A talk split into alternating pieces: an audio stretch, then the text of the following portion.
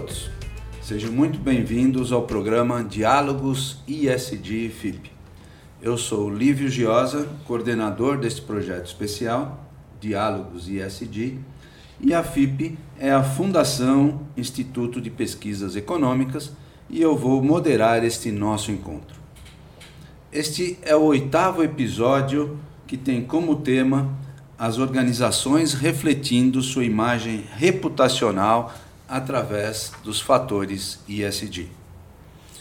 Este espaço de diálogos e debates tem o objetivo de trazer a vocês, que nos acompanham, o estado da arte da temática sustentabilidade e a aplicação dos fatores ISD nas organizações. Lembrando que ESG é uma sigla que representa as palavras em inglês E, Environmental, S, Social e G, Governança. E nós podemos aqui falar muito em ASD, né? o A representando em português o meio ambiente. Este projeto nasceu da importante participação da FIP na discussão do tema através dos seus técnicos e profissionais tanto na consultoria pública e privada, quanto na grade de cursos, que apresenta o tema ISD na prática nos módulos básico e avançado. Fundamental também informar que o programa Diálogos ISD FIP tem o patrocínio da ABRE, Associação de Reciclagem de Eletroeletrônicos e Eletrodomésticos, que entendeu a importância do tema e os seus impactos junto a todos os públicos com que a entidade se relaciona e junto ao mercado. Também precisamos aqui uh, dizer onde estamos. Este é o estúdio do Sindiprestem, Sindicato das Empresas de Prestação de Serviços a Terceiros, Colocação e Administração de Mão de Obra de Trabalho Temporário no Estado de São Paulo, que nos apoia nesse projeto local este que apresentamos todos os nossos episódios.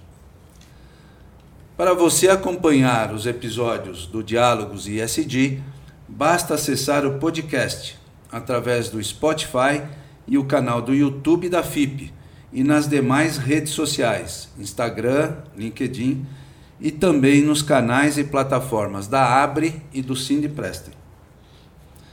Também, se você que nos acompanha tiver interesse em participar do curso ISD na prática, nos módulos básico e avançado, com a coordenação do professor Lívio Giosa e do professor Augusto Roque, só entrar no site da FIP www.fip.org.br e conhecer as condições e conteúdo programático deste curso e dos demais cursos disponibilizados pela FIP. Muito bem. Para dar início ao programa de hoje, quero apresentar os nossos dois convidados. Muito obrigado pela presença. Vieram de longe, bacana tê-los aqui. Quero apresentar o João Zene, diretor de sustentabilidade da América Latina, da Electrolux, e o Rafael Telo, diretor de sustentabilidade do grupo Ambipar. Sejam muito bem-vindos, muito bacana tê-los aqui.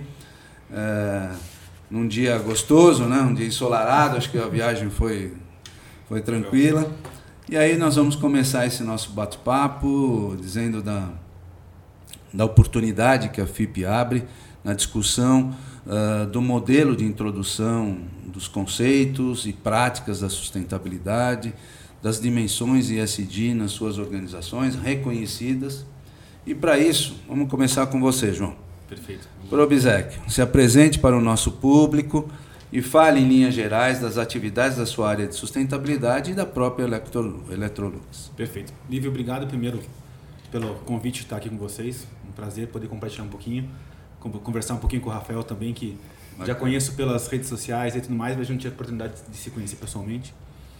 É, eu trabalho já com sustentabilidade, então sou João Zene, trabalho com sustentabilidade já faz aproximadamente 15 anos passei por setores, setor financeiro, setor de telecomunicações, agora pela primeira passagem na indústria, na Electrolux, com uma experiência fantástica trabalhar na indústria.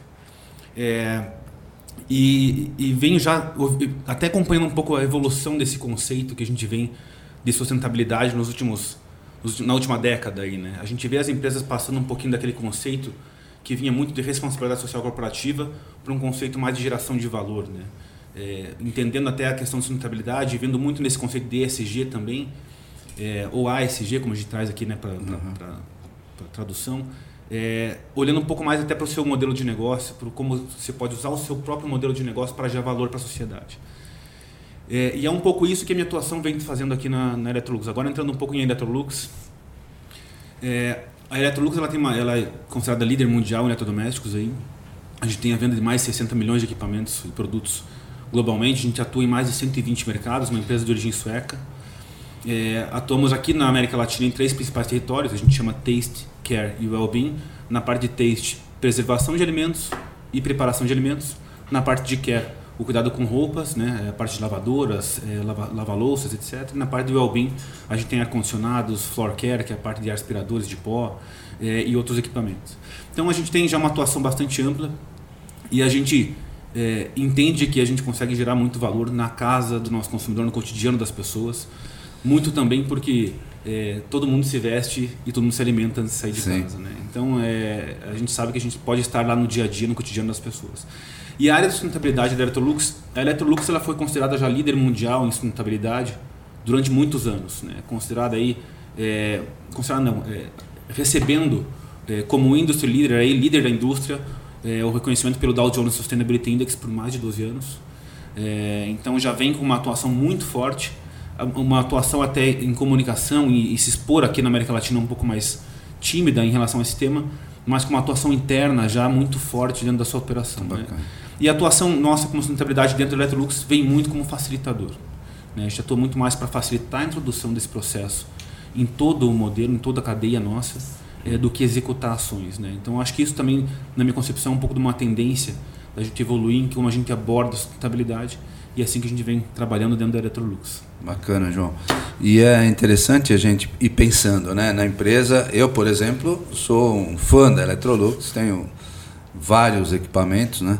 E a presença da empresa está em casa. Né? Então, quando você tem essa relação com o consumidor direto e sabe do impacto né, da organização, o quanto é expressivo uh, interpretar esses valores e fazê-los acontecer na prática. Exatamente. Né? E um dado só para complementar, que é um dado interessante, que a gente estima que a gente está na casa de mais, aproximadamente 65 dos lares brasileiros a gente está presente. Então, é, realmente é, um, é, um, é uma pegada importante aí. Então, Bacana. Como... E como você disse, como facilitador, né? Isso eu imagino o quanto os, os funcionários, os colaboradores precisam engajar nessa, nesse, nessa pegada, né? e ao mesmo tempo todos os seus stakeholders, né? porque aí você faz essa conexão mais ampla de abrangência dos impactos da empresa. Né? Sem dúvida. E esse é um ponto que a gente vem trabalhando já há bastante tempo internamente também para criar essa cultura interna focada em sustentabilidade. Bacana. E aí muito buscando também colocar indicadores que não sejam indicadores da área de sustentabilidade, sejam indicadores uhum. de todas as áreas internas. Muito bom. E um dos pontos que a gente recebeu agora no último ano um reconhecimento pelo CDP, que é um programa é, internacional, uma metodologia internacional de mensuração de carbono, etc a gente recebeu um CD é, como, como líder também, é, um reconhecimento como, como líder em engajamento de fornecedores. Boa. Então já é mais um ponto também de mostrar, demonstrar como a gente vem tentando trazer a gestão até de climática, etc., também fora só da nossa indústria, mas para a nossa, nossa cadeia como um todo. Ótimo. E uma frase que a gente usa muito forte internamente, que o nosso CEO global traz, e isso também se reverbera também para o nosso CEO é, regional, Ricardo Gomes, que é a gente não quer ter uma estratégia de sustentabilidade. A gente quer ter uma estratégia sustentável. Boa. É essa a frase que a gente reverbera muito forte internamente. Né? Muito legal. Então é muito bom, João. Prazer estar aqui. Vamos conversar muito mais. Rafael, se apresente também. Super obrigado pela sua presença. Com o seu sotaque mineiro vai ser bacana hoje a gente bater esse papo aqui. Se apresente também para o nosso público né? e fale um pouco sobre sua diretoria de sustentabilidade do Grupo Ambipar. Claro, bom. Também queria agradecer a oportunidade de estar aqui, conversar com o seu público, apresentar a Ambipar. É, bom, meu nome é Rafael Telo, o sotaque já, já diz, sou de, sou de Belo Horizonte, é, atuei né, a minha vida inteira é, em BH. É, eu venho da academia, então tenho um histórico aí longo já com a Fundação Dom Cabral e outras escolas. E já estou com sustentabilidade também há mais ou menos 15 anos, então mesmo né, ao mesmo tempo aí do João, mas eu já estou numa parte mais de consultoria, minha experiência vem da parte de estratégia e gestão de sustentabilidade e comunicação, principalmente via relatórios. Né? Então, um pouquinho da, da minha história é, é, essa. Em Minas Gerais, eu também é, fundei a Rede Desafio 2030, que é um grupo de organizações mineiras, trabalhando em prol dos ODSs, é, que a gente inclusive fez parceria com o Pacto Global para fomentar esse, esse grupo, que é ativo ainda. E a consultoria que eu tinha, a Atu, ela foi adquirida pelo grupo Ambipar e depois de alguns meses na, na organização fui convidado para assumir a diretoria de sustentabilidade do grupo. Né? Então, é, Ambipar, né? o que, que é hoje o grupo Ambipar? É, nós somos uma, uma multinacional brasileira, estamos em 16 países é, com os nossos dois grandes negócios. A gente tem um negócio que é de resposta a emergências, então a gente trabalha com treinamento, prevenção e é, resposta mesmo, atendimento a emergências, acidentes de trânsito, é, derramamento de produtos perigosos, enfim, todo esse trabalho que a gente é, faz para as empresas. E a gente tem um braço de serviços ambientais, que ele começa na parte de compliance e é, ESG, né, gestão ESG, o coração da nossa atuação environment é a parte de gestão de resíduos, então a gestão e valorização de resíduos. A gente tem toda uma linha de desenvolvimento tecnológico para a economia circular. Então, hoje nós temos isso tanto internamente quanto também via aquisições. E a gente tem também um, um braço de créditos de carbono. Então a gente quer ir desde o do compliance, ajudar as empresas a se manterem de acordo com leis e normas, até a compensação dos, é, dos gases de efeito estufa gerados né, pelos nossos clientes. E a diretoria, né, a gente é o guardião da, da intenção do grupo Ambipar é, para essa década, que é liderar a transição para uma economia circular e de baixo carbono. É, então é, a gente entende que esses dois objetivos eles devem caminhar juntos é, por serem tanto uma oportunidade econômica, mas também uma oportunidade socioambiental. E, e dentro da diretoria, depois eu detalho um pouco mais, mas a gente é, busca fazer um papel tanto de é, representar o grupo é, para o mercado, para os acionistas, né, para os clientes, é, nas organizações nacionais e internacionais que a gente trabalha e internamente a gente quer promover a cultura da, da sustentabilidade do SG para as empresas, especialmente as empresas que a gente vem adquirindo. Então a gente está num ritmo é, rápido, né, acelerado de, de crescimento. Para você ter uma ideia, em 2021 nós adquirimos 30 empresas. e aí a gente tem esse papel de né, é, é, é entender essas empresas, apresentar a cultura do grupo, é, absorver também a cultura dessas organizações que chegam com outros conhecimentos, com outras habilidades, e a gente realmente conseguir é, ter todo mundo é, contribuindo para esse nosso propósito, né, que é muito grande e que a gente considera que é fundamental ter esse alinhamento, porque é, não é só um trabalho interno, inclusive as parcerias que a gente está estabelecendo, tudo isso é fundamental para que a gente consiga cumprir esse nosso objetivo. Muito bacana. E uh, a Ambipar vem se destacando hoje no cenário brasileiro, né, com, contextualizando e apresentando muitas, uh, muitas ações ligadas à questão da sustentabilidade e é uma grande irradiadora desse conhecimento transversalmente. Né? A gente percebe que os impactos da presença da empresa provoca várias organizações e traz o benefício do, do, das práticas de ESG, de sustentabilidade especialmente. Então, é relevante, muito relevante a presença da, da, da empresa. Né? Esse, a gente acabou de ser reconhecido, né? ganhamos destaque no setor de saneamento e meio ambiente e o destaque do ano em ESG no Guia Exame, que é uma alegria enorme né, para a gente, né, um reconhecimento de um trabalho que já vem sendo feito aí há, há duas décadas. E, e o que a gente quer é realmente é, ser essa antena, né? a gente uhum. quer realmente estar é, é, tá aberto e chamar outras organizações para estarem junto com a gente, ajudando a gente a, a desenvolver essa, essa economia, vamos falar assim, do século XXI, que tem impactos potenciais né, para as empresas, mas também para a sociedade em geral. Né? E é isso que a gente quer trabalhar, a forma que a gente quer agir. Muito bom, muito ótimo. Obrigado. Se me só Depois não, eu acho que um ponto rápido até para que, que, eu acho que tem muito a ver também, a gente também tem essa questão de questão climática, questão de economia circular muito forte na nossa atuação. E você comentou no finalzinho da sua fala, Rafael, um ponto que eu acho relevante, que é quando a gente fala de sustentabilidade, de problemas sociais, ambientais, ou até questão de economia circular, que está também muito transversal tudo isso, são problemas sistêmicos bastante complexos. Uhum. E vocês comentaram de ser um hub, eu acho que isso é importante porque ninguém consegue avançar nessa agenda sozinho. Uhum. Sim. Eu acho que isso tem que ficar muito claro quando a gente pensa como empresas em como avançar nessa agenda. Né? Ninguém está sozinho nessa agenda. Então, por exemplo, quando a gente fala de economia circular, se a indústria não tiver demanda por material reciclado, nada, você não vai conseguir não ter o, o, o esse benefício de conseguir fazer rodar essa cadeia. Então a gente Sem tem que realmente, em algum momento, é, tem que ter esses elos criados realmente para a gente conseguir avançar. Acho que sim. Não, isso é, muito, é perfeito sua colocação e ao mesmo tempo a gente vê uh, né, a, a, sintonia das empresas perante os fatos. Né? Uh, vamos imaginando o que vai acontecer no mundo além desses dos, de todos os esforços que se tem, mas a projeção é que cada vez mais os impactos das mudanças climáticas vão estar muito claros, os, os extremos estarão muito fortalecidos, teremos muito mais chuva, teremos muito mais uh, temperaturas altas nas, nas nos diversas regiões do mundo.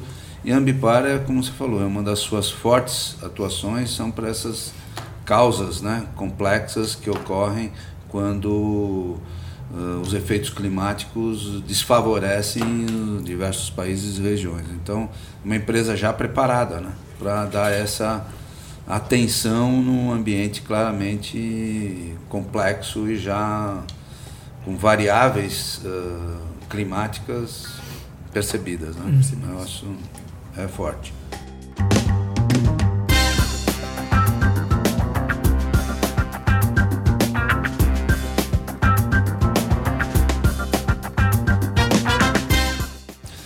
Mas vamos lá, vamos entrar direto já nas nossas considerações específicas.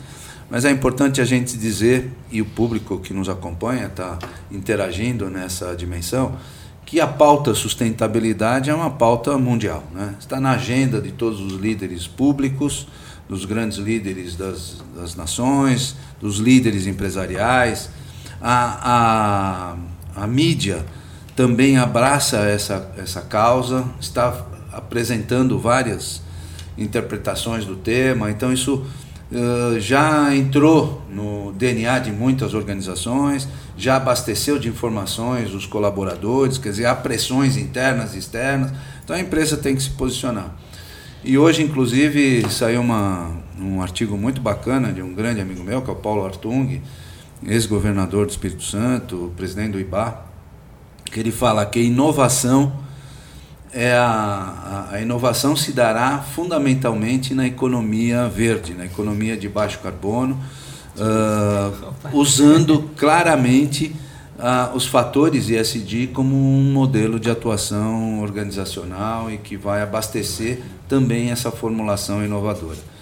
E para isso, João, eu, eu te pergunto, a aplicação das dimensões ESG já é uma realidade intrínseca no contexto organização, organizacional da Electrolux? É, há já um reconhecimento claro disso, não só na cúpula, mas em todos os, os níveis da organização? É, acho que entrando até um pouquinho, obrigado, Liv, pela pergunta. Eu acho que entrando um pouquinho até no que eu finalizei minha, minha fala anterior, a questão da gente buscar ter uma estratégia sustentável, acho que isso traz um pouco da, de como a gente aborda o tema internamente. E eu acredito que sim. Eu acredito que a gente na, na Electrolux a gente tem abordado de maneira transversal. A gente tem buscado atuar não trazendo a área de sustentabilidade como uma área executora, como uma área que é dona do assunto, mas como uma área simplesmente facilitadora e direcionadora. Sim. É, a gente buscou, é, dentro do nosso, do nosso contexto, entendendo é, quais são os pontos que a gente tem que atacar para reduzir os impactos da nossa operação e também quais são os pontos que a gente tem que atacar para aumentar o nosso impacto positivo com a entrega do negócio. E isso acontece não, não numa área de sustentabilidade, isso acontece não numa área específica. Ele acontece em todos os elos da cadeia.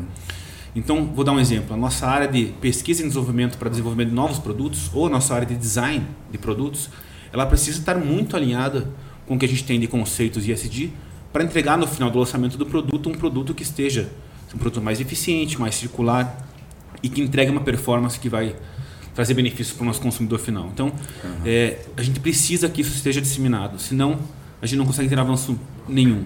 E isso se mostra muito é, em produtos nossos, por exemplo, que conseguem aumentar a durabilidade do alimento em 30%. Ou conseguem fazer a, a, a reduzir o desgaste de roupas em quase 50%. E aí, quando a gente fala nisso, a gente fala assim, pô, mas a sustentabilidade está onde? Está exatamente aí. É lógico. Se a gente consegue, nas milhões de residências que a gente está presente, reduzir em 30% o, o, a perda de alimentos, vamos pensar em quantas toneladas de alimentos a gente consegue claro. reduzir com isso. São toneladas e toneladas. E aí, pensando que um terço dos alimentos no mundo é desperdiçado, a gente tem um potencial de conseguir contribuir fortemente aí nesse, nessa, nessa cadeia, né? nesse elo. Então, é, esse é o ponto que a gente está seguindo. E aí a gente tem algumas, alguns mecanismos internos é, que a gente coloca indicadores para as áreas diferentes em relação à sustentabilidade. É, a gente colocou as metas climáticas dentro do bônus de todos os executivos da companhia. Uhum. Né? Então isso, isso começa a ser disseminado como algo que não é de uma área específica ou de outra. E aí a gente vê, por exemplo, a área de diversidade, inclusão e responsabilidade social em RH. Né? Porque é onde a gente consegue ter mais impacto, talvez, e gerar mais, mais ações nesse sentido. A gente tem uma área que era uma área de HS, focada em HS, que agora se expandiu sua atuação para o foco em ESG, mais sustentabilidade em operações. Né? Então, e temos líderes de sustentabilidade em cada uma das nossas linhas de negócio. Oh, então, isso vai se disseminando como, como, é, como parte da estratégia de cada uma das áreas.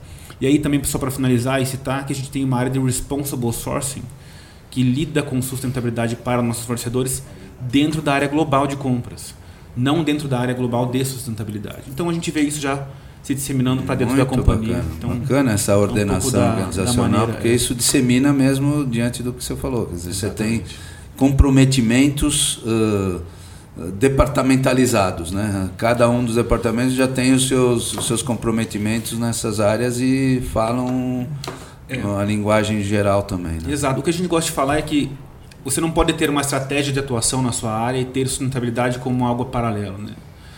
Sustentabilidade tem que ser uma, a lente, a maneira que você olha o que você faz, né? E fazer da maneira, maneira que consiga endereçar também os pontos Bacana. que são relevantes para. Eu costumo dizer que sustentabilidade é um estado de espírito organizacional, né? Então é por aí. Né? É um mindset que a gente fala. Quantos, né? quantos funcionários tem a Electrolux no Brasil, João?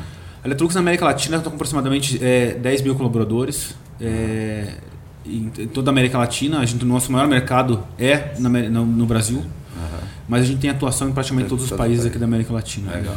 Muito então, bom. Temos, temos uma atuação forte aí. No... Ótimo, muito legal. Rafael, vamos lá, hein? o Grupo Ambipar é um gigante na área de sustentabilidade, né? Você mesmo aqui já contextualizou. No entanto, tem que fazer também sua lição de casa. Como então estão aplicadas as dimensões de SD na própria Ambipar? Uhum.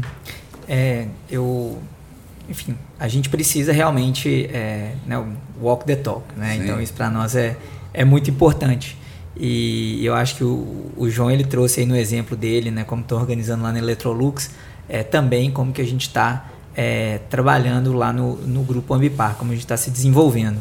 É, a gente entende que o, o principal desafio assim, organizacional que a gente tem é realmente colocar a nossa organização é, dentro no contexto do capitalismo de stakeholders. É. A gente tem esse, esse objetivo de gerar valor para todos os nossos públicos. Né? E então, né, como é que a gente tem trabalhado? É, na parte ambiental, é, é, o nosso serviço, né? Então, toda a nossa parte de gestão de resíduos, valorização, é, é, tudo isso já tem é, uma preocupação ambiental muito bem colocada e a gente vem incluindo esses elementos aí do, dessa visão de uma economia circular de baixo carbono também dentro da nossa gestão. É, a parte de governança, a gente né, é uma empresa de capital aberto, estamos no novo mercado da B3 e a gente vem realmente é, buscando é, aprimorar esse, esses nossos processos de governança né, continuamente.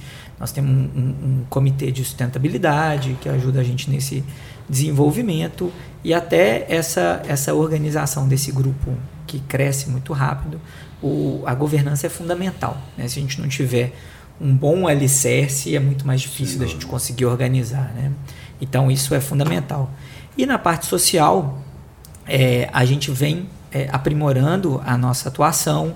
É, a gente ac acabou de, de colocar é, novamente em funcionamento o Instituto Oxigênio, que ele veio de uma das nossas empresas adquiridas, e ele vai ser o nosso braço de atuação social.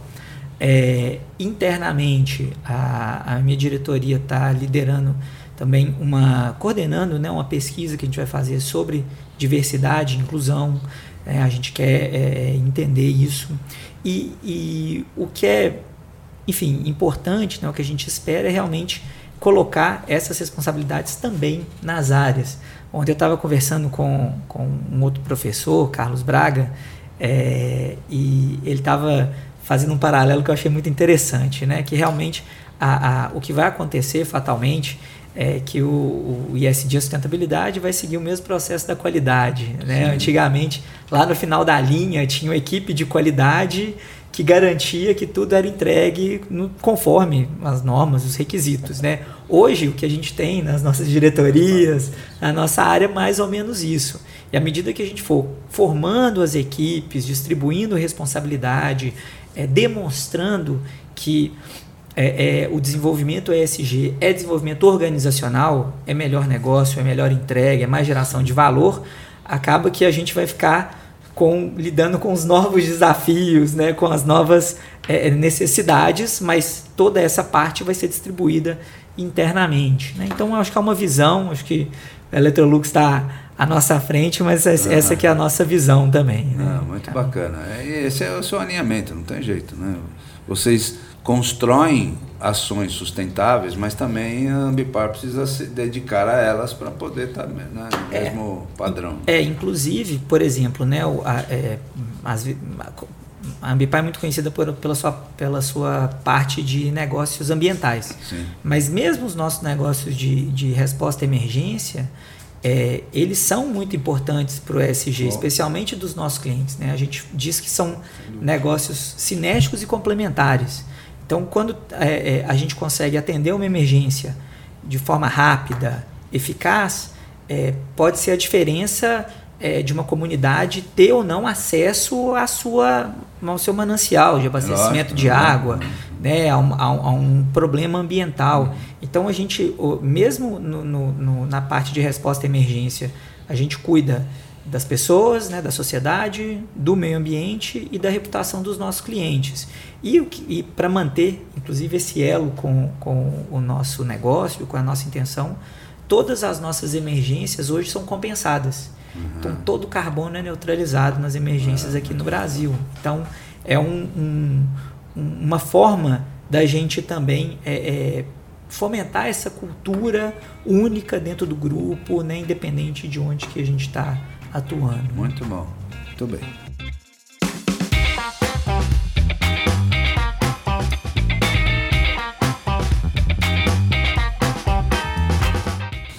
Jorge, a Electrolux é uma das maiores líderes, né, fabricantes de eletrodomésticos no mundo, na América Latina, como você bem ressaltou.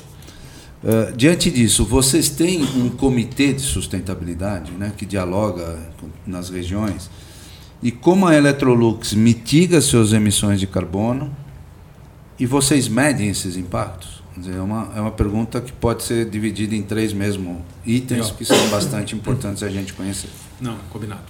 É, em relação ao comitê de sustentabilidade, a gente tem uma abordagem aqui na região, é, e isso foi até uma escolha que a gente tomou, e tem uma abordagem um pouco diferente do que é o do que está sendo colocado em muitas grandes empresas. É, a gente tem um Sustainability Board, que é uma, é uma reunião global de sustentabilidade, que hum. ajuda a gente a direcionar a estratégia é, de quais vão ser nossas prioridades a serem trabalhadas, etc. A gente tem um comitê local de diversidade e inclusão, hum. é, e a gente tem um comitê de sustentabilidade em operações. Quando a gente fala daí, é, pensando no restante da, de, de todo o processo que a gente olha a sustentabilidade para produtos, etc., a gente vem colocando sustentabilidade dentro dos processos de governança já existentes na companhia. Então a gente tem, por exemplo, tem é, algumas reuniões de inovação, que são as reuniões que são tratadas os novos lançamentos de produtos. Nós buscamos colocar sustentabilidade dentro dessas reuniões já existentes e não criar um novo braço para controlar é, esse assunto. Então, é, o que a gente vem tentando fazer é incluir sustentabilidade como um processo, parte do processo existente. Uhum. É algo que a gente vem buscando é, estabelecer. E é claro, a gente tem um dashboard que a gente controla online que tem todos os nossos indicadores e esses indicadores são controlados e monitorados por todas as mais diversas áreas que têm como suas responsabilidades fazer a gestão e avançar nesses indicadores. Ótimo. Então, gente, alguns temas que a gente tem é, necessidade de mais investimentos, etc., pontuais, a gente controla em alguns comitês específicos. Mas a ideia nossa, nesse momento, ainda é colocar nas, nas, na governança já existente da companhia. Né? Boa, boa. É, então, esse é o ponto. É, passando para outro ponto, é, Lívio, que você comentou da parte de emissões, é, como que a gente vem mitigando nossas emissões? A Electrolux lançou seu relatório de sustentabilidade de 2021 agora há poucos meses e já trouxe a notícia que a gente está é, em relação à gestão de emissões aí praticamente quatro anos à frente da nossa, da nossa expectativa e nossas metas. A gente olha nossas emissões é, em alguns aspectos. Um dos pontos relevantes de comentar é que a gente faz análise de ciclo de vida para entender todo o ciclo de vida do nosso produto e entender aonde que está o principal impacto em questões climáticas em toda essa análise de ciclo de vida, desde a escolha do material que vai ser utilizado no produto até a sua produção, a logística, a entrega e o uso do produto e sua fase de, de, de fim de ciclo de vida, né, a destinação para reciclagem. E o ponto interessante é que 85% das emissões dessa cadeia como um todo está na fase de uso do produto. Por quê? Porque são produtos são bens duráveis, ficam 10 anos, 12 anos na casa do consumidor, muitas vezes consumindo energia. É, então nós, como Etrux, a gente escolheu atuar em algumas principais frentes como prioridade. Uma das prioridades é a questão do uso do produto e como que a gente consegue atuar aqui nessa questão do uso do produto, entregando produtos mais eficientes. E aí a gente tem metas internas para cada uma das linhas de produtos para reduzir o consumo de energia ano a ano dos produtos que a gente entrega para o nosso consumidor. E o interessante disso é que tem um ganho ambiental, tem, e tem o ganho social também, né? É, a gente sabe que o custo da energia não está barato. Sim. Então a gente consegue entregar produtos que consumam menos energia também trazem benefícios para os nossos consumidores. Então essa é uma das frentes e a gente tem uma meta de reduzir 25% das emissões do uso de produtos até 2025. Quando a gente olha para nossas operações, que são aí parte de 6% mais ou menos das emissões totais que a gente tem, a gente tem uma meta de reduzir em 85% das emissões até 2025 das operações e neutralizar até 2030. E para isso a gente tem várias ações, a gente já usa 100% de energia renovável nas nossas operações. É, e a gente já, por exemplo, trocou todas as nossas é, empilhadeiras por empilhadeiras elétricas, Boa. que eram empilhadeiras a gás. E aí tem outras diversas iniciativas internas, como eficiência energética e assim por diante. Mas é uma das frentes que vem, atuado. E para finalizar, só na questão também, para dar mais um exemplo, refrigeradores e ar-condicionado usam gases refrigerantes. Sim. Gases que são colocados dentro dos equipamentos para gerar, é, na sua, na, com o compressor ali, é, gelar né, o, o, que for necessário. E, e esses gases refrigerantes ele também têm um, um, um potencial de, de, climático maior do que o CO2, né, é, se ele é liberado na, na, atmosfera. E a gente se comprometeu com, a, com as Nações Unidas, num programa chamado UN Cool Coalition, para fazer o phase out, ou seja, a migração de gases de alto impacto para gases de baixo impacto em todos os produtos até 2023. E nós, na América Latina, já temos aí praticamente 90% já migrado e temos, vamos alcançar, a gente vai alcançar 100% aí até o começo do próximo ano para gases que, por exemplo, gases que teriam um impacto climático 1.800 vezes maior que o CO2, cada grama liberado na, na atmosfera, para gases que têm zero ou três vezes mais que o CO2. Então essa essa é a proporção de redução, né? Poxa, que ótimo. Então é, esse, esse, é o, esse é o ponto. Tá falando. E, e, e, também para finalizar só os pontos é, da questão climática, Lívio, eu acho que é legal comentar que a gente tenta muito desmistificar nas nossas comunicações o aspecto do eletrodoméstico como vilão de consumo de recursos, etc. Quando a gente olha a nossa estratégia, a gente tem um lado que é trazer mais eficiência para reduzir esse impacto que tem no uso do produto, mas a gente também busca muito trazer mais performance para contribuir do outro lado com a redução de emissões, fazendo sua roupa durar mais ou fazendo seu alimento durar mais. Né? São duas cadeias que têm um alto impacto climático, cadeia de alimentação e cadeia têxtil, Sim. e a gente sabe que de alguma maneira indireta a gente pode impactar também desse outro lado. Não temos ainda a, a equação, mas eu não duvido que a gente já tenha um impacto climático positivo com tudo que a gente coloca no mercado hoje. Não, excelente. excelente. E é bacana você estar falando do ar-condicionado. A semana passada eu dei uma palestra na Brava, uhum. que é a Associação Brasileira dos Distribuidores né, de, de comércio de ar-condicionado. E o tema central era esse, né? Como que reduzir, minimizar Sim. e como que eles se envolverem nessa cadeia, né? E a Electrolux pode ser aí um ponto de convergência nessas conversas. É, Muito é, bacana, né? E, e, mais uma vez, né, a gente vê como que não adianta só a gente ficar olhando dentro do nosso, né, dentro do nosso quadrado, né? Sim, então, sim. possivelmente conversas aí com produtores de roupa também, né, alimentos vão começar a acontecer, no caso de ar condicionado também só a indústria não vai conseguir promover Sim. mudança se a gente não tiver mudança no nosso modelo de construção, na forma como a gente usa as nossas moradias. Então, é, enfim, é, você falou do Paulo Artung. Se é. a gente olhar o ESG, a gente vai conseguir ver várias oportunidades de desenvolvimento, né? Mas para isso precisa de diálogo, precisa. É, e a visão da, da Electrolux vai além do, do, do, do, do seu, do seu produto, seu né, João? Produto ele vai para um propósito maior. Você está olhando a cadeia, o tempo Sim. do alimento, o tempo do, do uso do, do, vestuário. Muito bacana.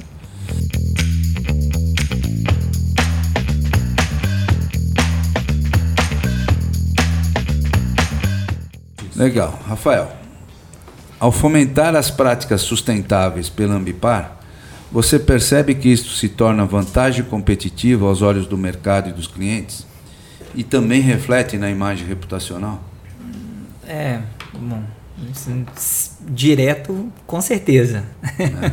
a gente é, é, tem percebido né, como o, o, esse nosso compromisso, a, a, os resultados que a gente vem entregando, é, tudo isso vem sendo muito positivo né, para a nossa organização. A gente tem é, conseguido estabelecer parcerias com empresas, com terceiro setor, com academia. É, então, uh, a gente entende que no mercado que vai exigir mais ESG, a Ambipar vai ser uma empresa mais competitiva. Sim. É, essa é a nossa visão. E o que a gente percebe, é, e aí, é, mais uma vez, concordo com o João, a questão da performance. Né? Quando a gente consegue analisar o nosso modelo de negócios e, e adequá-lo às necessidades das empresas, da sociedade, a gente consegue é, fazer é, é, ações, enfim, mais, é, mais positivas e gerar mais valor. Então, por exemplo, nós temos é, é, o nosso complexo principal é em Nova Odessa, aqui no interior de São Paulo. E lá nós temos um centro de pesquisa, desenvolvimento e inovação. E nós temos aí 20 patentes, né? Um número pequeno, talvez com multinacionais mais antigas, mas um orgulho para a gente.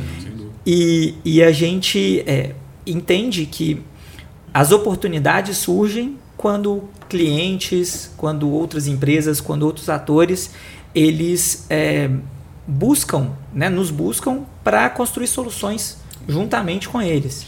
É, então a gente já tem soluções de economia circular para a indústria cosmética, para a indústria de, de sucrocoleira.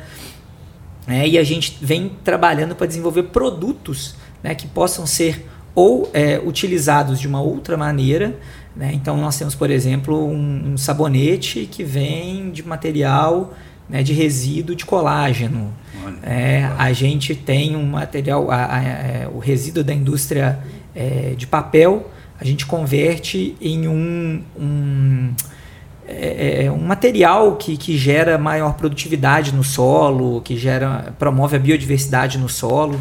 Né? Então, esses são alguns desenvolvimentos que, que a gente teve e, e a gente, é, como eu falei, quer ser essa antena, uhum. né? trazer, é, ser abertos para a gente poder trazer essas, é, é essas oportunidades para a gente.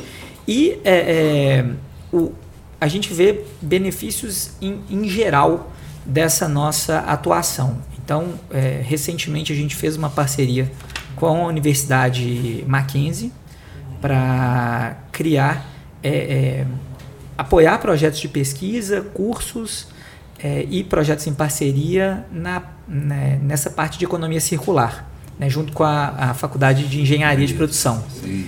Então, é algo que a gente quer ser mais forte né, aqui no Brasil.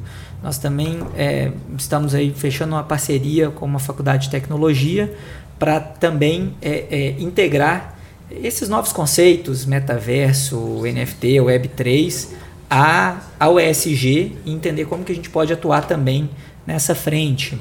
É, a gente é, faz parte do Easy é, Bovespa, né? Nós Sim. entramos, nós abrimos capital em 2020. O Easy é o Índice de Sustentabilidade Empresarial ligado à Bovespa.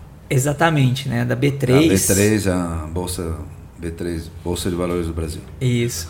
E, e a gente é, vê como os investidores também é, que prezam por esse assunto né, é, vêm nos procurar, conhecer. A gente semanalmente recebe investidores no nosso complexo, né? E então é, é, é uma um, um, a movimentação que a gente percebe, né, de, de fora é isso mostra para a gente né, que realmente é, é, a sociedade, os atores do mercado têm tem valorizado o nosso trabalho. E o que eu acho que é importante aqui, só para fechar esse meu ponto, é nós temos também uma, uma visão de que a gente precisa trabalhar para começar a criar alternativas. Então, quando o João fala do, do, do da análise de ciclo de vida, de um, de um olhar de cadeia, né, é, tudo isso é importante para a gente fugir do, de algumas armadilhas que existem. Né? Eu atu, atuei muitos anos com o setor de construção civil e a gente brincava do, do, do da síndrome do green building, uhum. é, que as empresas elas é, tinham, elas em algum momento construíam um prédio, falando global, elas faziam um prédio verde muito sustentável. E aí ele aparecia no site, aparecia no material institucional e depois, né, e o modelo continuava é, é, business as usual. Né? Então a gente precisa é, é trabalhar para evitar esse risco. Então um exemplo que eu, que eu acho belíssimo lá na Ambipar, que a gente está é, é, avançando é um projeto do, do corredor sustentável. É, a gente é, faz transporte de material químico e a gente queria uma, um, um, piloto sobre como fazer uma transição energética. Então, sair de um, de um modelo de caminhões a diesel para o modelo de caminhões a GNV. Mas a gente não queria simplesmente comprar um caminhão e colocar ele lá, não. A gente é, escolheu um cliente, né? Fizemos uma parceria, é, definimos que a gente ia mudar todos os veículos né, do, da logística desse cliente e aí criar realmente esse corredor né, sustentável para fazer essa transição. Então a gente está fechando agora esse, esse projeto para justamente é, fazer com que esse trajeto seja todo feito com GNV, baixo carbono. E a ideia do corredor é isso, é um caminho. Né? Então a gente espera que feito isso, apresentado essa possibilidade, outros clientes e outras empresas também de transporte possam é, é, evoluir nessa transição e assim a gente consiga acelerar os resultados que a gente quer ver. É importante os nossos, uh, todos que estão nos acompanhando, entender que a gente está falando de um novo modelo, né? um novo modelo de economia. Né? Economia verde, economia de baixo carbono vai proporcionar claramente novos conhecimentos, novas oportunidades, novas profissões. Né? E o que você está destacando aqui, uh, Rafael, uh, demonstra o quanto a Ambipar está à frente dessa discussão, está desenvolvendo novas oportunidades. Vocês dois discorreram sobre a economia circular. O que é economia circular? Desde a desde a, a, introdução de um novo produto até ele chegar no mercado e fazer toda essa nova sintonia entre as partes, vai oferecer de oportunidades. Né? É, um, é um caminho absolutamente inovador.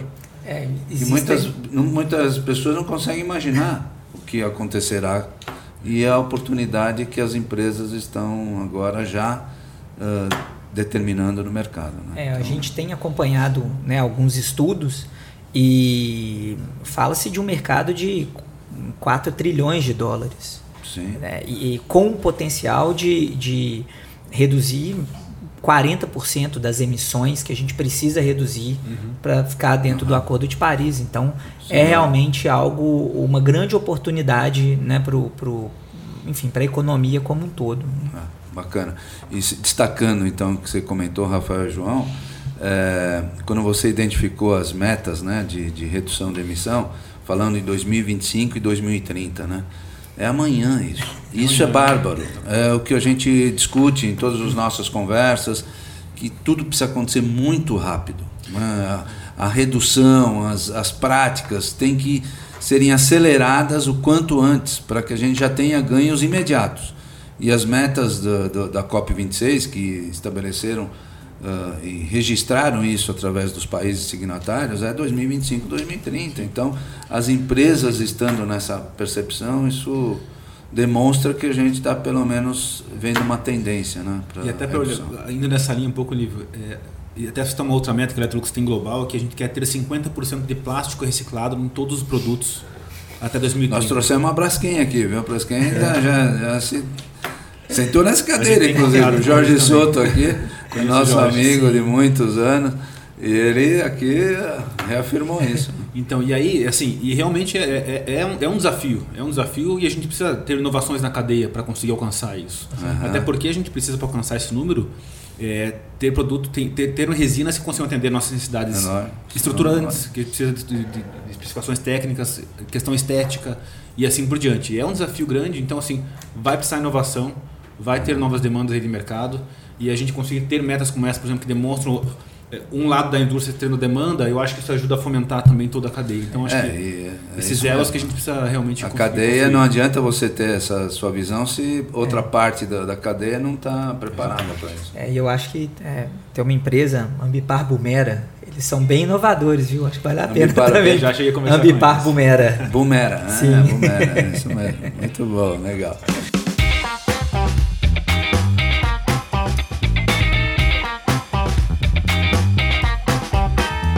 João, agora com você de novo. E é uma pergunta que se divide em duas partes. No contexto da, da dimensão ISD, o que já está aplicado na Electrolux quanto à definição da matriz de materialidade? E como as práticas ISD da Electrolux impactam seus fornecedores e na sua imagem reputacional também? Não, perfeito, vamos lá. Em questão de matriz de materialidade, que são os itens materiais que a gente considera dentro da nossa estratégia e como a gente atua, é, a Electrolux ela executa a matriz de materialidade e faz essa, esse processo, né, esse processo de entender o que é material para a nossa estratégia globalmente. Uhum. E a gente depois cascateia isso para as regiões também com pesquisas locais é, e também realizando análise de ciclo de vida dos produtos para entender onde a gente tem que prioritariamente é, ter, ter uma atuação. Então, é, vou dar um exemplo. A gente tem, faz análise com nossos consumidores para entender o que, que é relevante para o consumidor ou não em relação a, a ESG, em relação à sustentabilidade. É, e a gente via, e isso é um ponto até positivo de comentar aqui, a gente via uma diferença entre as pesquisas que, por exemplo, com consumidores na região da América Latina e na Europa. Em questão de como que era a aceitação e como que via isso e colocava na prática isso. E o ponto positivo é que a gente fez uma pesquisa recente que mostrou que teve um avanço grande na questão de como que isso é considerado pelo consumidor. A gente tem aí praticamente 80% dos consumidores que consideram já um tema bastante relevante e já consideram dentro dos seus, dos seus é, critérios de compra a questão de, de, de, de ESG aí, de sustentabilidade, né? Mas por outro lado, a gente vê é, que muitos deles não sabem ainda como escolher, como colocar na prática isso. Então, a gente também tem que entender como companhia, como que a gente consegue facilitar isso para o consumidor, tornar mais palpável para ele esse, essa, essa escolha. E é isso que a gente vem buscando fazer com, com a Electrolux, é, até citando duas campanhas que a gente lançou recentes. Uma a gente lançou no final do ano passado, que era a hashtag Não Joga Fora no Lixo.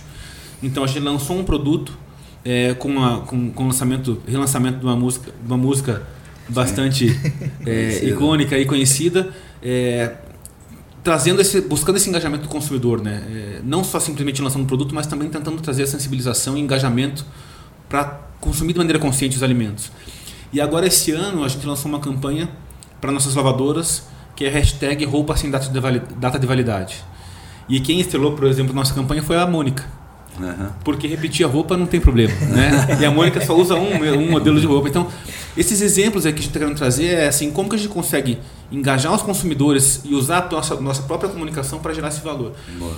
E trazendo por tudo por trás esses pontos que a gente considera relevantes. Porque a matriz de materialidade, na minha concepção, ela pode ter duas, dois espectros. Um espectro que você entendeu que teus, os teus públicos demandam de você. Então você tem que trabalhar aquele ponto, né, que, que entender como que você consegue entregar essa, esse anseio do seu público. E por outro lado, você também consegue compreender pelas avaliações técnicas, metodologias aí é, que você tem de, de, avaliação de impactos, etc, o que é relevante para o seu negócio, mas que em algum momento talvez até o seu público não tenha compreensão tão forte. Uhum. E aí você também tem que entender como que você consegue tornar isso relevante para o seu público. Então acho que a Electrolux está tentando equilibrar é, esses dois aspectos, né? entendendo o público, entendendo quais são os anseios, entendendo o que a gente entende que é relevante e como a gente consegue trazer isso de maneira relevante, tornar isso relevante para o nosso público também, para mostrar que a gente pode sim, é, com todos os nossos produtos, conseguir contribuir com, com uma sociedade mais sustentável e contribuir até com o cotidiano. E a gente fala muito de drive behavior change, né? Como a gente consegue contribuir para a melhoria do comportamento do nosso consumidor, claro. de alguma maneira, né? É, ser um, um viabilizador de um, de, um, de um, comportamento mais sustentável, né? Essa é nossa, nossa e isso, né? vai bem ao encontro da questão da imagem reputacional, né? Isso Sem dúvida absolutamente nenhuma. Absolutamente. Sem dúvida nenhuma. E aí esse é o ponto que é interessante, porque quando a gente vê que nosso potencial maior de geração de impacto está no dia a dia do consumidor, é, como eu falei, 5% do meu impacto climático está na produção, 2% está na logística, uhum. 85% está no uso. Sim. Se eu colocar é, um, uma gaveta no meu refrigerador que consegue aumentar em 30% a durabilidade do alimento e o meu consumidor colocar fora da geladeira o seu vegetal, fora da, da gaveta, não vai funcionar. Né? Então, é, não vai ter durabilidade, não vai entregar performance que eu, que eu prometo para ele. Sim. Então, é, é, eu acho que é esse ponto que a gente tem que entender. Se está tá no consumidor, a gente tem que conseguir usar a nossa comunicação a favor disso, né? É ser esse motor de, de, de, contribuição, sensibilização, engajamento. Então, eu acho que essa é a maneira que a gente está fazendo. E, e, e para finalizar, é, a gente vem muito é, realizando pesquisas internas também que a gente chama de cost value, né? Como a gente consegue transformar o que a gente faz em sustentabilidade em valor né? não só valor para nós como Electrolux, mas valor para o consumidor. Né? Como que ele consegue ver aquilo como valor? É, eu acho que esse é um desafio que não só nós, mas acho que muitas empresas têm em conseguir traduzir isso cada vez mais. Né? Traduzir o que a gente investe em pesquisa e desenvolvimento, o que a gente investe é, na nossa própria operação para tornar uma operação mais sustentável, transformar isso em valor, seja para o nosso consumidor, seja para nós como, como companhia, seja para nossos investidores, como o Rafael comentou aqui. Eu acho que é, é esse, esse é um ponto que a gente é, vem buscando entender cada vez mais, sempre fazer pesquisa com os consumidores, entender é, com os consumidores qual que é a visão deles. E aí a gente fez uma pesquisa no ano passado, e aí já passo para falar para você, para dar continuidade, com mais de 14 mil jovens em todo o mundo, uhum. sendo mais de mil aqui na América Latina, para também entender quais são os anseios dos donos dos futuros lares, né? E a gente conseguir também direcionar as nossas inovações aí pensando em futuro, né? Então acho que tudo isso vem nessa questão de como que a gente consegue atender esses anseios, direcionar nossa estratégia é, de maneira é, alinhada com os conceitos de ESG, mas também entendendo como que a gente consegue gerar valor, né? É, para a companhia e, e é pra, importantíssimo, né? Esse futuro ninguém sabe qual será, né? Até Exato. que ponto as inovações atingirão a percepção do próprio consumidor e o que, que ele vai querer para frente é fundamental. Né? Mas deixa eu pegar um gancho, porque também tem a questão do destino final, né? E que a Electrolux faz parte desse contexto que abre, está muito presente aqui no nosso programa e vocês também Sim. estão nessa, nessa, nessa demanda, né? Sim, sem dúvida. A gente é membro fundador da Abre, participamos da Abre já há bastante tempo. É, e a Abre vem trabalhando, é uma associação coletiva, né, para explicar de maneira rápida, Sim. a Abre é uma associação coletiva, tem mais de 50 associados, praticamente todo o setor faz parte. E tem um desafio grande na mão aí, que é implementar esse sistema nacional de logística reversa para equipamentos que são complexos para você fazer Descartar. A, a, a, o descarte, ainda mais num país continental como o Brasil. Então a Abre vem fazendo implementação, a gente tem mais aí, é, até, desculpe Sérgio, o presidente da Abre, se eu falar o número errado aqui, mas a gente está com mais de 3 mil pontos de coleta em todo o Brasil é, trazendo cada vez mais parceria com municípios e outras parcerias com outros players também aí, para conseguir entregar para o nosso consumidor o mais, a maior facilidade possível para a destinação desses equipamentos, realizando comunicações, etc. E nós, como Electrolux, a gente lançou esse ano uma, uma ação individual nossa, que é que também faz parte, que também entrega volume para esse, esse modelo coletivo, que é quando o nosso consumidor compra um equipamento no nosso e-commerce, ele tem a possibilidade de selecionar um serviço que a gente vai, na hora da entrega do novo, coletar o antigo. Olha. Né? E isso traz uma facilidade muito grande para equipamentos, por exemplo, refrigerador, fogão ou lavadoras. Porque muitas vezes quando coloca. É, o cara não sabe o que fazer. Não é todo mundo que consegue ter É. duas geladeiras dentro de casa, né? Eu tenho falado isso muito com o Sérgio. Né? É, O descarte é uma coisa que precisa ser agora na nova cultura do descarte. Né? É, e nós colocamos esse proce- processo eh, no estado de São Paulo, primeiramente, a gente pretende expandir para todo o Brasil. E, e assim, foi uma surpresa muito grande para a gente que a gente teve um crescimento de 100% nos três primeiros meses já nas solicitações dos nossos consumidores. É, e já coletamos aí mais de 35 toneladas de equipamentos nos primeiros meses do projeto. Então, é, a gente está com uma expectativa muito interessante aí, e uma aceitação ótima dos nossos consumidores aí em relação a esse processo. Muito Que é um bacana. processo pioneiro aí no Brasil, acho que em relação à indústria, né? E você me faz, nessa tua colocação, me faz lembrar um detalhe que é importante aqui salientar para quem está nos acompanhando. Eu, como presidente da Associação Paulista Viva, nós desenvolvemos um programa chamado Avenida Paulista Sustentável. É o primeiro projeto urbano criando o conceito do distrito sustentável local, com várias ações ligadas à eficiência energética, uso racional de água, ah, destino final de resíduos eletroeletrônicos, ah, educação ambiental, mobilidade, poluição. E neste eixo destino final de resíduos eletroeletrônicos, nós fizemos uma parceria com a Abre, com as empresas qualificadas para fazerem o recolhimento dos resíduos nos edifícios que compõem a Avenida Paulista.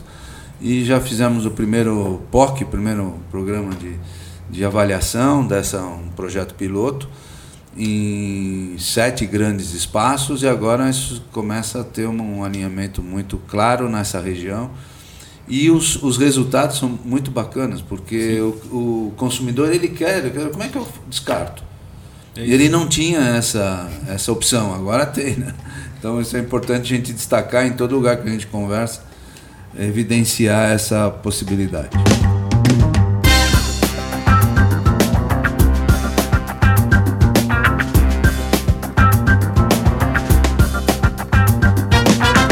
Muito bem. Rafael, conte-nos um pouco sobre o cardápio de serviços entregues pela Ambipar e qual é hoje o principal carro-chefe da empresa.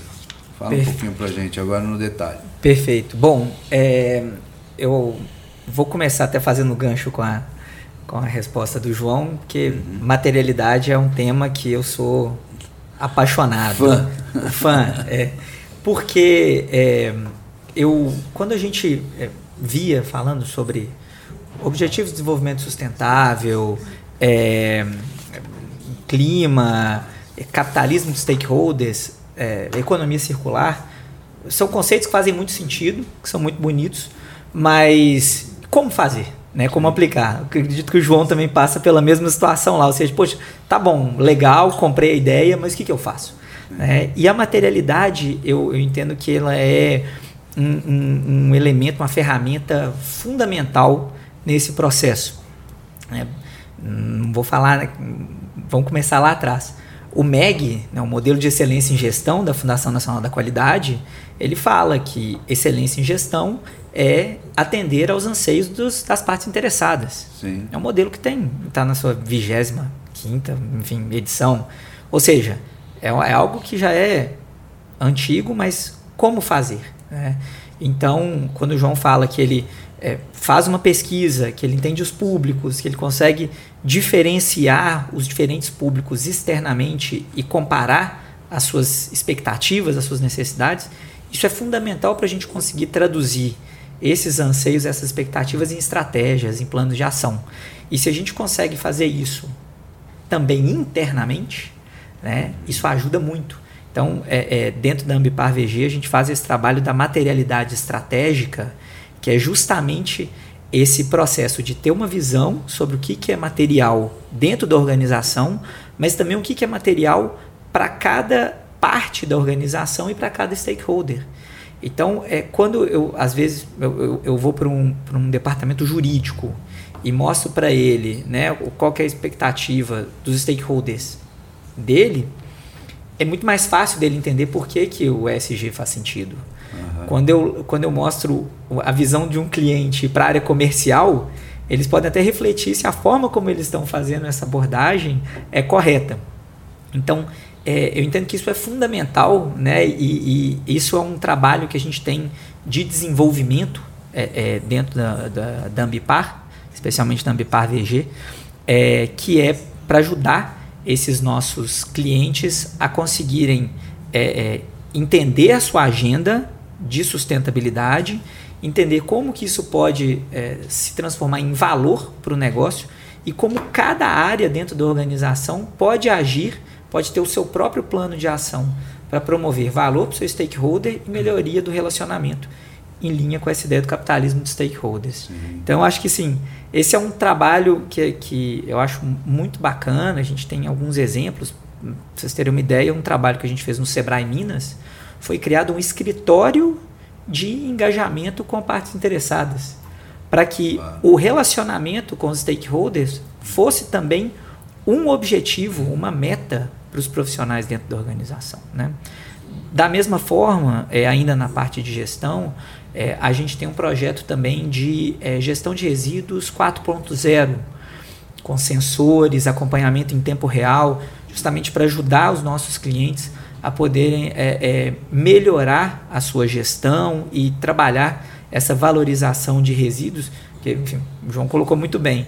Isso tem que começar lá no planejamento, Sim, né? lá no design. Se o processo não é pensado com esse objetivo, a gente tem muita dificuldade de entregar o resultado lá na frente. Né? Bom, então a gente tem esses trabalhos né, de compliance, né? a gente ajuda os nossos clientes a acompanharem esse ambiente desafiador que é a, a, a regulação, a legislação brasileira.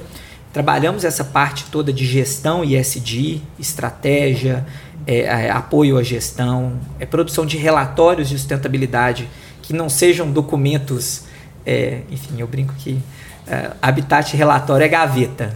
Né? Então, quando a gente não pensa é, na mensagem que a gente quer passar, no que, que os stakeholders querem ouvir, a gente não consegue fazer um bom trabalho. Então, também a gente tem muito cuidado nesse sentido.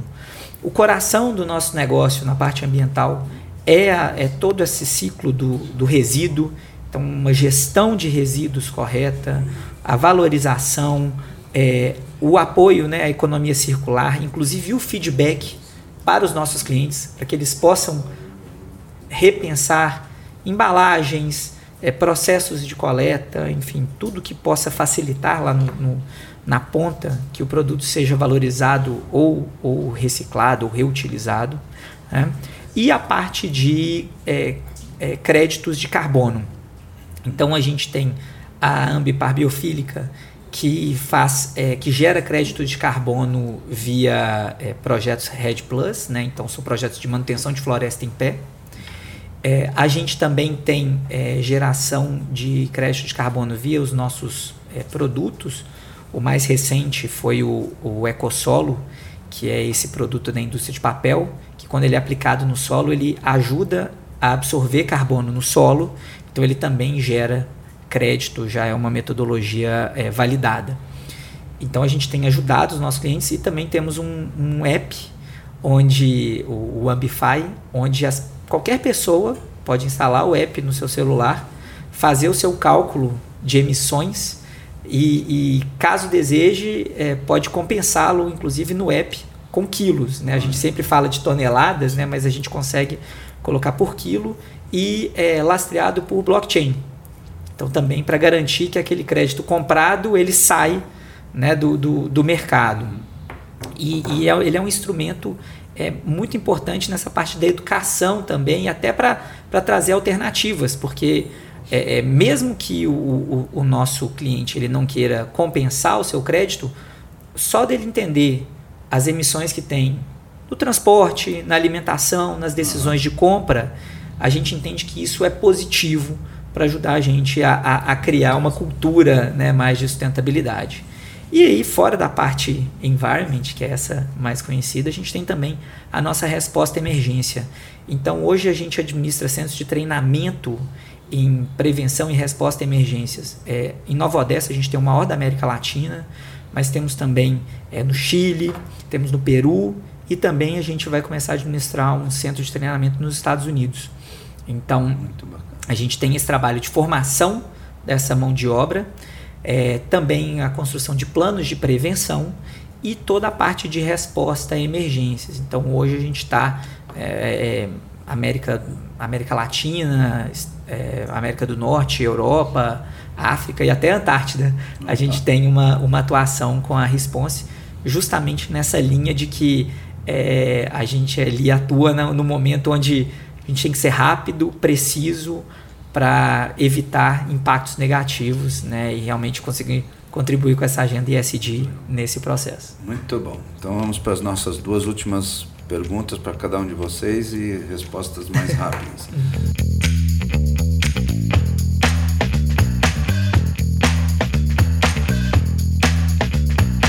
João, você já comentou, mas só dá agora um significado mais amplo. Como a Electrolux, nas suas operações, comunica ao mercado as práticas de ESG?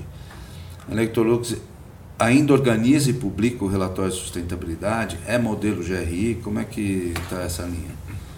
Vamos lá. É, em questão de operações, assim, comunicação, já comentei um pouquinho, a gente quer trazer na nossa comunicação ampla já esse tema. É, de falar de operações em si, é, de maneira muito rápida, falar também, acho que assim, a gente tem uma questão de operações, muito, uma excelência muito forte em, em operações. A gente tem ISO 14 mil, ISO 45 mil, ISO 50 mil, que é a parte de gestão energética. Uhum. Todas as nossas plantas certificadas em zero aterro. É, então a gente manda menos de 1% para aterro sanitário do que a gente tem nas nossas, nossas plantas, isso com certificação externa. Então a gente tem várias ações e a gente busca comunicar isso tanto internamente quanto externamente para demonstrar todos os esforços. Quando a gente fala em relatório de sustentabilidade, a gente publica o nosso relatório globalmente. Ele é um relatório GRI, é um relatório que foi já premiado na Europa como um dos melhores relatórios é, do setor. Então a gente tem já uma, uma excelência de, de transparência em relação a isso e a gente traz algumas comunicações aqui de maneira pontual dentro das nossas mídias e nossas redes sociais, etc., para a região. É, a gente não tem, a gente não é aberto, é, capital aberto na, na, região, então a gente não tem tanta necessidade de mostrar em linhas específicas para investidores, por exemplo, que avaliam muito mais a questão de risco até sim, do investimento. Sim. Mas isso está no nosso relatório global e aqui a gente traz comunicações que a gente entende que são mais relevantes para os públicos, até consumidores, etc.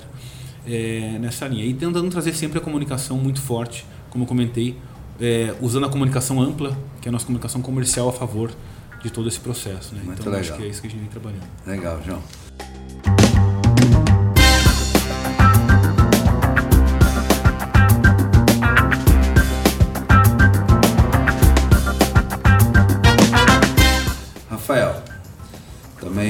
Resposta objetiva. Como você vê o futuro da aplicação das dimensões ISD no conjunto das empresas no Brasil e nos próximos anos? Como é que você vê agora, de uma forma geral, essa, essa questão no Brasil? É, eu, conversando com, com colegas também que atuam com sustentabilidade em outros lugares, a gente percebe que no Brasil é, a nossa velocidade está maior né, em relação à região, Sim. mas até em comparação com, com outros mercados. É, o, o que a gente percebe é que os nossos é, empreendedores, os executivos, eles entendem que essa é uma agenda é, necessária, é uma agenda que veio para ficar. Né? O, o assunto se isso é um modismo, eu acho que passou, Sim. mas eu acho que a gente está agora num momento de, de eu diria que é uma aprovação. Né? A gente agora precisa realmente demonstrar a possibilidade dessas estratégias se é, é, converterem em valor para as organizações. É, a gente vê, nós atendemos hoje muitos setores, a gente vê que todos eles, a gente, é, existem empresas comprometidas querendo avançar nessa agenda e o que eu é, é, gostaria de ver aí são essas conexões se reforçando. A gente já percebe, nós temos instituições muito antigas, muito consolidadas, é, que já é, servem de hub, mas a gente precisa evoluir um pouco mais no desenvolvimento de projetos, de, de ações de promoção de tecnologia. Eu acredito que se isso acontecer e a gente mostrar que ISD se reverte em valor, eu acho que aí a gente vai, vai abrir um, um, um, campo de oportunidades e realmente fazer do Brasil ser um player relevante, como acho que é o anseio de, de muitos de nós. Sem dúvida, né? E sustentabilidade cada vez mais tem esse entendimento que não é custo, e sim investimento, uhum. novas oportunidades, geração de valor. E é isso que a gente precisa e quer para o país, não é isso? Exatamente. Bacana, meninos. Muito bom. Muito bom. Já estamos chegando no final do nosso episódio. E agora eu vou dar para cada um de vocês um minutinho para suas considerações finais. Por favor. Obrigado. Não, primeiro agradecer, Lívio, a oportunidade, agradecer a Rafael também a oportunidade dessa conversa. Eu acho que sempre bom conhecer um pouquinho mais, já conhecia a Ambipar bastante, mas é bom conhecer um pouquinho mais de, de como você vem trabalhando. É, eu acho que a gente está num caminho interessante, o Rafael comentou agora da, da questão de futuro, olhando para o futuro. Eu concordo muito com ele na questão de. Eu acho que o que a gente precisa agora é olhar aquela, aquela linha, aquele ODS que fala de parcerias. Sim. A gente precisa unir as demandas que existem para a gente sair do, do, do, daquele modelo de mercado de só, simplesmente relação comercial. É, eu acho que esse é o ponto que vai alavancar e vai conseguir trazer novas inovações aí, trazendo ganha-ganha de, de vários setores, tanto parcerias intrasetoriais como intersetoriais, é, para a gente conseguir avançar na agenda. Então acho que é, eu acho que esse é um ponto do que do anseio aí para o futuro também. Bacana é, para a gente conseguir avançar. Então, obrigado pelo convite, foi um prazer Legal, estar aqui para conversar Muito com obrigado, vocês. João Zene. Compartilhar um pouquinho Isso é, o, é, a nossa plataforma colaborativa de conhecimento, né? Sim. Quanto mais gente está colaborando, trocando experiências, mais a gente chega ao denominador comum.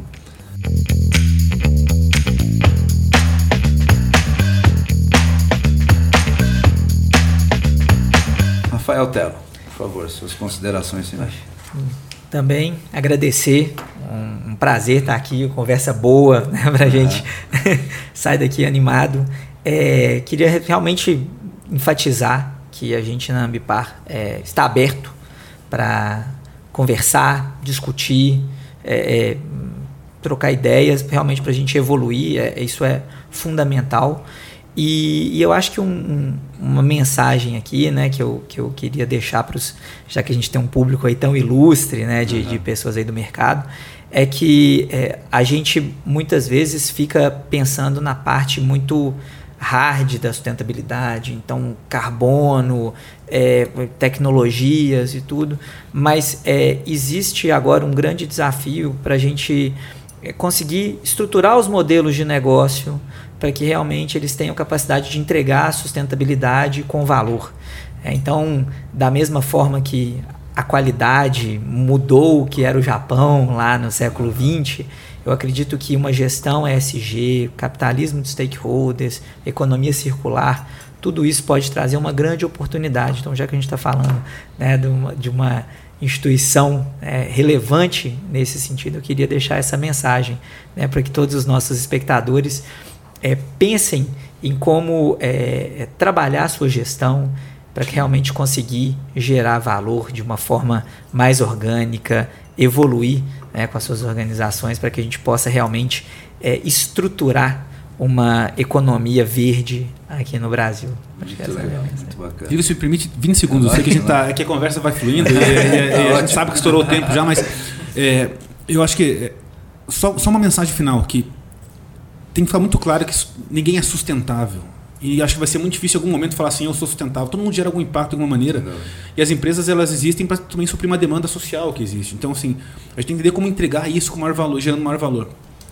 Sustentabilidade a gente tem que entender que é uma jornada. Exato. e é uma jornada de longo prazo. Então a gente tem que ter ambições de longo prazo com ações concretas no curto prazo. Eu acho que, que vão levando você para naquele direcionamento. Então acho que é isso que a gente precisa ter, ter claro. Porque senão às vezes as empresas também falam, nossa, a empresa parece que é perfeita. Uhum. Todo mundo está avançando. Eu acho que é uma evolução, né? É uma jornada de longo prazo que a gente tem metas lá na frente, só que a gente tem que conseguir demonstrar e peça a peça já vai montando esse, esse caminho para chegar nesse, nesse nosso objetivo. Então acho muito que isso é um bom, ponto. Muito bom, João. E é esse o objetivo do nosso programa, trazer esses conhecimentos e interpretar isso à luz dos anseios de quem nos acompanha e dizer que cada um tem que fazer a sua parte, né? Cada um tem a sua trajetória e também a cumprir sustentável e é o que a gente quer declarar claramente aqui nesse nosso programa. E para isso a gente precisa fazer alguns agradecimentos.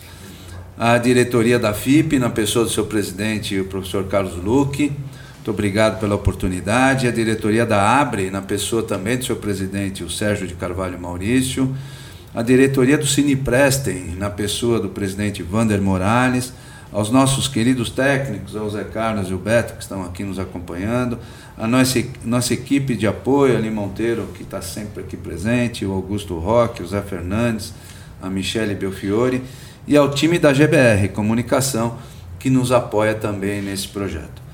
Não esqueçam de, de nos acompanhar no canal do Spotify, no YouTube da FIP, e nos canais da Abre e do Cinepreste e também nas redes sociais destas instituições. Agradeço novamente aos nossos dois convidados, vocês foram perfeitos, foram muito objetivos e declararam né, seu amor à sustentabilidade e às ações ISD, muito bacana. E também a você que nos acompanhou este Diálogos ISD FIP com o patrocínio da Abre e o apoio do Cindy Prestem. Até o próximo episódio.